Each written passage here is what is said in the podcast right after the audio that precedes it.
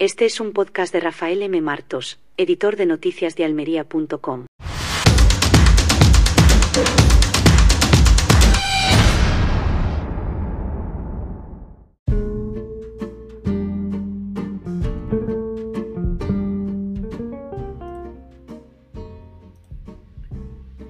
Yolanda Díaz, la vicepresidenta segunda del gobierno y líder de Sumar, ha lanzado su candidatura para las elecciones generales de julio con un discurso cargado de sarcasmo y optimismo.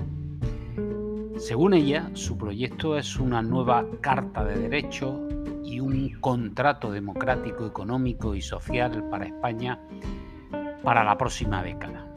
Una década que por lo visto se va a caracterizar por la fragmentación y el fracaso de la izquierda estatal a la izquierda del PSOE.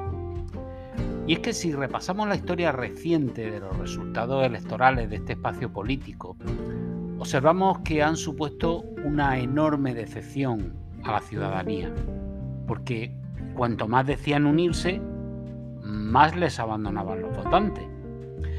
Así, en 2015, la suma de Podemos, Izquierda Unida, Comunes, Compromís y En Marea era de más de 6 millones de votos, 6.139.494. En 2016, esos mismos ya sumaban un millón menos, 5.087.000. En las generales de abril de 2019 y con Unidas Podemos fagocitando a los gallegos de Marea, eran 3.686.000 los votos que tenían.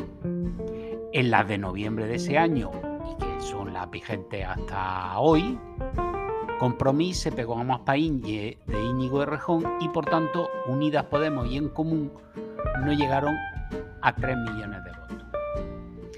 La izquierda ha ido reinventándose sistemáticamente desde el inicio de la democracia. Así, el PC, cuando se vio agotado, acabó dando a luz a Izquierda Unida, uniéndose a ecologistas, antimilitaristas y demás, lo que supuso objetivamente un empujón electoral. Y luego el decaimiento de nuevo. Posteriormente surge Podemos y dan otro tirón. Y ahí que acabó Izquierda Unida con todo lo suyo. Pero tras ese subidón, las cosas han ido volviendo poco a poco a donde siempre. La pregunta es, ¿a quién espera llegar Sumar que no haya llegado antes Podemos o Izquierda Unida? O incluso, ¿de dónde esperan extraer los votos? ¿Del PSOE? ¿De verdad piensa Yolanda Díaz que los desencantados del PSOE lo están por ser demasiado moderados en vez de excesivamente radicales?